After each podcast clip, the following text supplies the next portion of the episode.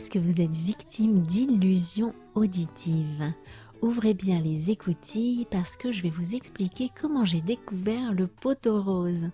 Si vous voulez en savoir plus et comprendre de quoi je parle, restez zen, écoutez le podcast, votre nouvelle bulle pour apprendre le français en contexte, c'est juste après le générique. The French Instinct. Parle, pense, vit en français et découvre d'autres horizons. Une émission proposée par Cathy Beauvais.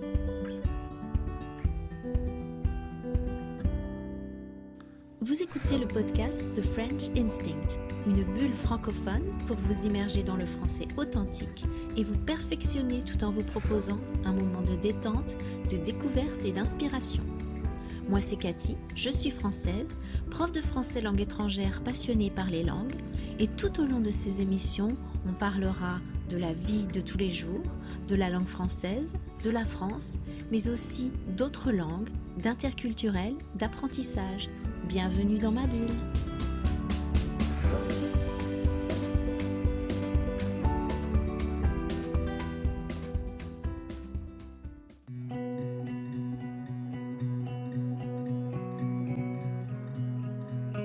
Chères auditrices et auditeurs de ce podcast, bonjour.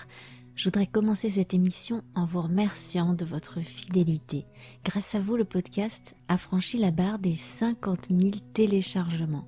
C'est vraiment une étape importante et c'est grâce à vous, grâce à vos écoutes, mais aussi à vos partages qui me permettent de toucher plus de personnes, grâce à vos avis positifs et aux messages que vous m'envoyez avec vos retours qui donnent un sens à ce que je fais et qui me motivent pour continuer et puis aussi grâce à vos dons qui me permettent petit à petit de financer l'émission et de rétribuer mon travail. Si vous écoutez cette émission, c'est que vous avez au moins un niveau intermédiaire en compréhension orale en français. Je discute avec certains d'entre vous de temps en temps, soit parce que vous me contactez sur Instagram, par mail, ou bien parce que vous réservez une séance en ligne, ou que vous participez à un de mes ateliers. Vous me dites souvent que vous aimez beaucoup le podcast et que vous comprenez tout ou presque de ce que je dis. Et ça, c'est vraiment génial. C'est vrai que j'essaie de parler assez clairement tout en gardant une diction naturelle et spontanée. Mais en même temps, j'ai envie de vous dire, est-ce que vous êtes sûr à 100% que vous comprenez vraiment tous les mots que je dis et les expressions que j'emploie? Je vais partager avec vous aujourd'hui une anecdote amusante et quelques petits exemples pour vous montrer que parfois on croit entendre quelque chose et on pense vraiment comprendre les mots qu'on entend, ça a du sens, alors que c'est pas forcément ce qui est dit. Moi, il m'est arrivé un truc avec une expression idiomatique française, donc dans ma langue maternelle. Une expression que j'ai entendue de nombreuses fois avant de l'avoir écrite un jour et de vraiment découvrir le poteau rose. Découvrir le poteau rose, c'est une expression imagée, c'est-à-dire que les mots employés dans cette expression ne le sont pas au sens propre, dans leur sens de base, mais que c'est une image qui sert à désigner autre chose, une autre idée. Par exemple, quand je dis que je donne ma langue au chat, je ne veux pas dire que je donne réellement ma langue à un chat, mais que j'abandonne, que j'arrive pas à trouver la réponse à une question, à une devinette ou à un jeu. Alors parfois la logique entre le sens propre et le sens imagé est évidente et d'autres fois pas du tout.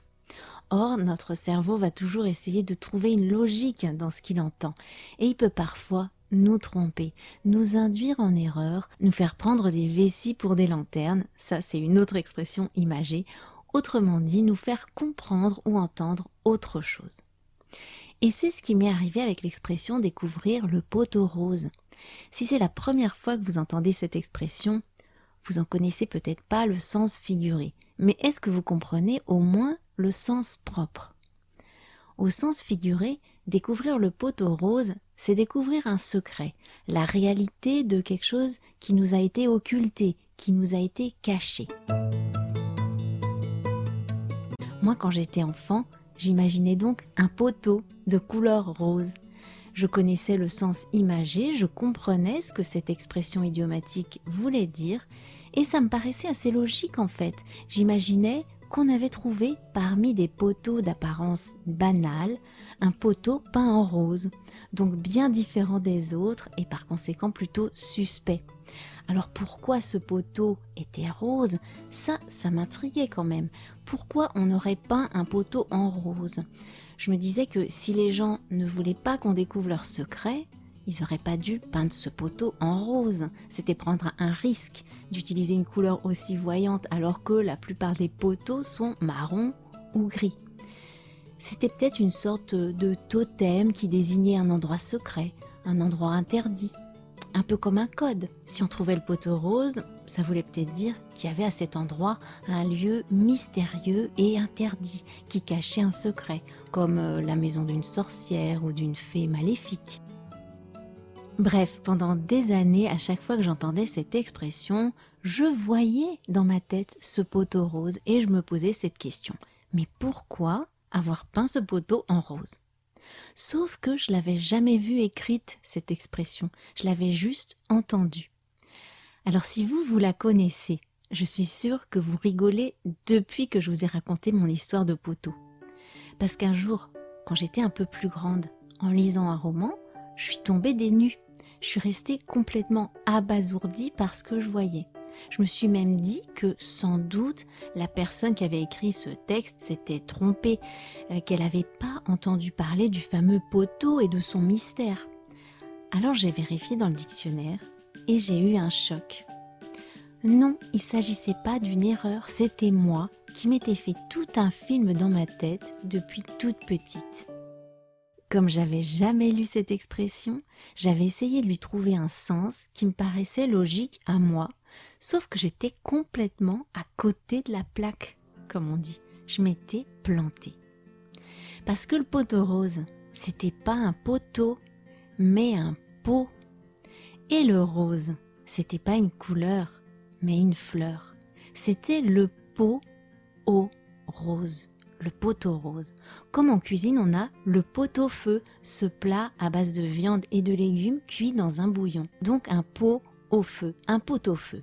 À partir de là, j'ai commencé à me méfier de ce que j'entendais parce que même si j'avais très bien compris les sons, je me suis rendu compte que ces sons pouvaient vouloir dire plusieurs choses. Bien sûr, je savais qu'en français, il y a des homonymes, des mots qui se prononcent pareil, mais qui s'écrivent différemment et qui ont un sens différent. Ça, on l'apprend dès le primaire. Mais là, on montait d'un cran dans le niveau de la supercherie, des tours que la langue peut nous jouer. J'avais été victime d'un phénomène bien français dont j'ai pris conscience ce jour-là et qui donne du fil à retordre à beaucoup d'étrangers qui apprennent notre langue d'ailleurs, la liaison. Et oui, le T que j'entendais dans poteau, c'est en fait la liaison entre le T final du mot pot et O-A-U-X l'article contracté avec la préposition a. Là, pour le coup, je l'avais vraiment découvert, mon poteau rose.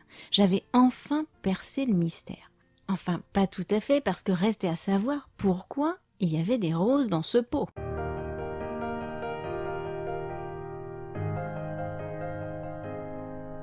Et un jour, j'ai eu la réponse dans un reportage sur l'histoire de France.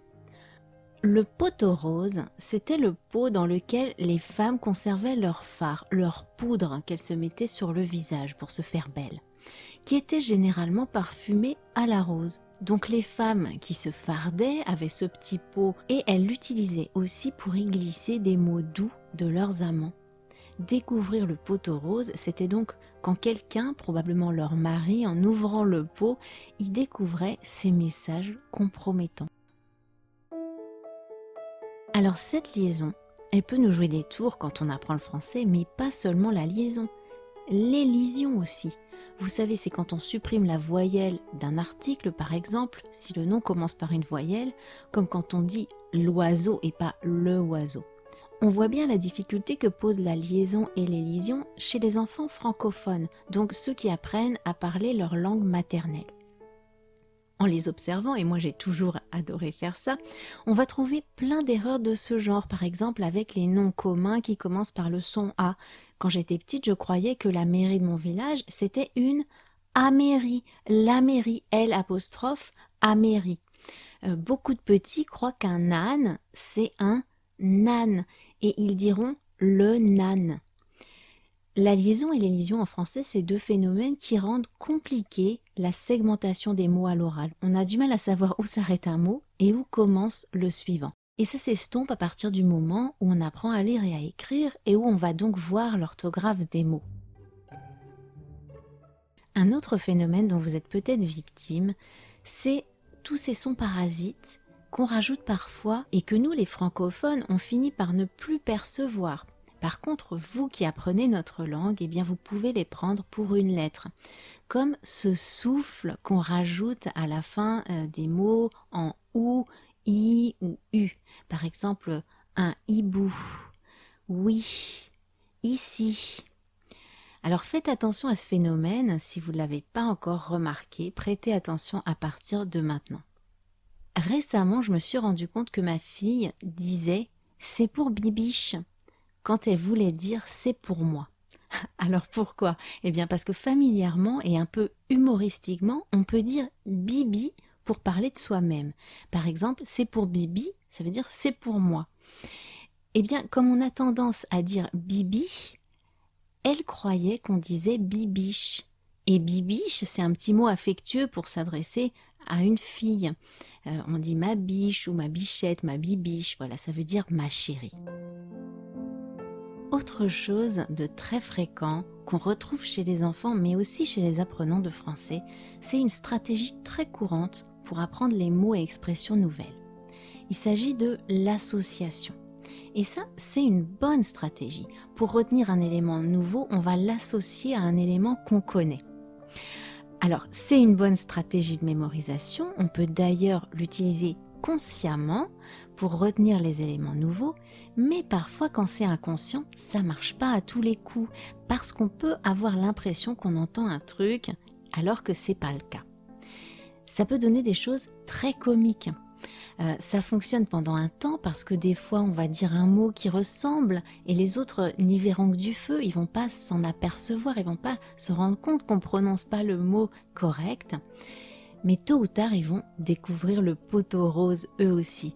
Alors j'ai des exemples très drôles avec mes enfants. Quand ils étaient petits, ils allaient à l'éveil musical c'était des séances de musique où ils découvraient des instruments. Ils apprenaient des chansons, des comptines. Donc ils s'éveillaient à la musique. Pour les petits, on parle d'activités d'éveil pour les activités de découverte. Eh bien, un jour, je me suis rendu compte qu'en réalité, ils n'allaient pas à l'éveil musical, mais aux vieilles musicales.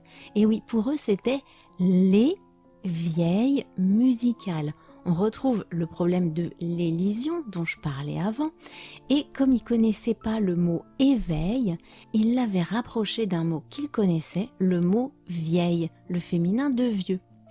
J'ai beaucoup ri parce que en réalité, ils imaginaient que ça s'appelait comme ça parce que c'était une dame qui faisait l'éveil musical et même si elle n'était pas très âgée, elle avait une cinquantaine d'années, pour eux, elle était vieille, elle avait l'air vieille, et il y avait une certaine logique à leurs yeux dans ce qu'ils disaient.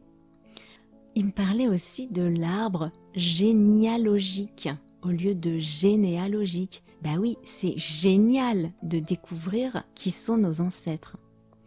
Chez les enfants, mais aussi chez certains adultes, on pourra aussi entendre parler des infirmières de l'hôpital au lieu des infirmières et de prendre un congé sympathique au lieu d'un congé sabbatique. C'est vrai que ça serait sympathique pour ces infirmières, surtout en ce moment avec le manque de personnel et les fermetures de lits dans les hôpitaux en France. Je suis sûre que beaucoup d'entre elles seraient très heureuses d'avoir un congé sabbatique. Ça serait vraiment sympa de pouvoir aller à la campagne et pourquoi pas devenir fermière. C'est ce qu'on appelle les illusions auditives. On est persuadé d'entendre quelque chose alors que pas du tout. Notre cerveau nous induit en erreur. Il fait un rapprochement certes astucieux qui va faciliter la mémorisation, mais erroné. Et il y a pire encore côté illusion auditive, parce que quand vous apprenez une autre langue, il va en plus y avoir des interférences avec votre langue maternelle ou les autres langues que vous connaissez déjà on peut littéralement avoir l'impression d'entendre des paroles euh, qui ne sont pas vraies. Alors, dans mon cas, dans le cas des francophones, ça va être dans des chansons étrangères donc dans une langue étrangère, on va avoir l'impression d'entendre des paroles en français. Et ça, vous, ça peut vous arriver en écoutant du français, d'avoir l'impression d'entendre des mots dans votre langue ou dans une autre langue que vous connaissez. Parce que notre cerveau va toujours essayer de trouver du sens à ce qu'on entend et s'il ne comprend pas dans une langue, eh bien il peut recourir aux autres langues qu'on connaît pour essayer de résoudre le problème. Sauf que le remède peut être pire que le mal, puisque du coup on peut comprendre des choses complètement farfelues. Je partagerai avec vous dans la transcription de cet épisode une vidéo très amusante d'un youtubeur français qui parle de ça, avec des extraits de chansons où on peut avoir l'impression d'entendre des paroles complètement loufoques. On va quitter la France, on s'en va chez Lidl, dans la chanson Cheerleader de Omi. Ou bien Ne prends pas un concombre trop mou dans Vivo per lei d'Andrea Bocelli. Bon, il y a plein plein d'autres exemples, mais là, dans le cas de la chanson Vivo per lei, ça m'a vraiment plombé le truc parce que j'adore cette chanson. Je vous en avais déjà parlé dans l'épisode sur la musique. Bon, vous voyez où je veux en venir. Je pourrais continuer encore et encore avec des anecdotes et des exemples qui vous montrent que c'est indispensable de lire et pas juste d'écouter. Si vous vous contentez d'écouter du français sans le lire, vous allez progresser, mais certains éléments vont rester approximatifs et ça peut même vous induire en erreur sans que vous en ayez conscience. C'est pour ça qu'écouter ce podcast, c'est bien, mais le lire, c'est encore mieux. Et c'est pour ça que je vous propose toujours la transcription des épisodes. Même si vous avez l'impression que vous comprenez tout, il y a des chances que ce ne soit pas tout à fait vrai. Je vous conseille d'écouter le podcast sans la transcription dans un premier temps, puis de le réécouter avec la transcription. En ayant la transcription, vous allez pouvoir écouter le podcast et le lire en même temps. Et ça, c'est très utile pour habituer l'oreille et faciliter la compréhension orale. Moi, je l'ai toujours fait dans toutes les langues que j'ai apprises. Vous allez aussi pouvoir reprendre ce que je dis à votre rythme, le relire euh, tranquillement, lire à voix haute, chercher le vocabulaire et les expressions inconnues bien plus facilement que si c'est juste à l'oreille et vous allez associer la mémoire auditive et la mémoire visuelle, ce qui va faciliter la mémorisation des éléments nouveaux.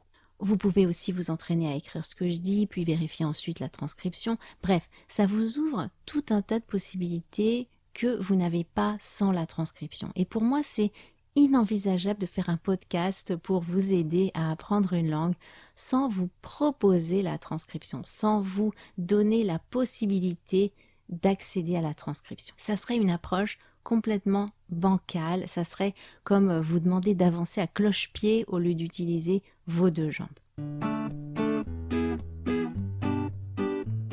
Est-ce que ce que je vous ai raconté aujourd'hui, ça vous a parlé? Est-ce que c'est quelque chose euh, qui vous est arrivé? Faites bien attention à partir de maintenant à essayer d'observer les phénomènes dont je vous ai parlé. Si vous avez aimé cet épisode et que vous en avez la possibilité, pensez à me laisser un petit pourboire ponctuellement ou bien mensuellement si vous voulez accéder aux avantages réservés aux membres comme les transcriptions. N'hésitez pas à partager, à liker, à laisser des avis positifs, à m'écrire. Je vous souhaite un très très bon week-end et je vous dis à très bientôt dans une nouvelle bulle de français. A plus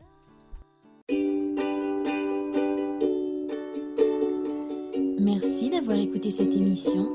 Si vous voulez discuter de ce qui a été abordé dans cet épisode, accéder à la transcription et me suivre sur les réseaux sociaux, allez sur mon site www.thefrenchinstinct.com. Vous trouverez le lien direct vers cet épisode dans la description du podcast. On se retrouve au prochain épisode pour une nouvelle bulle de français. À bientôt!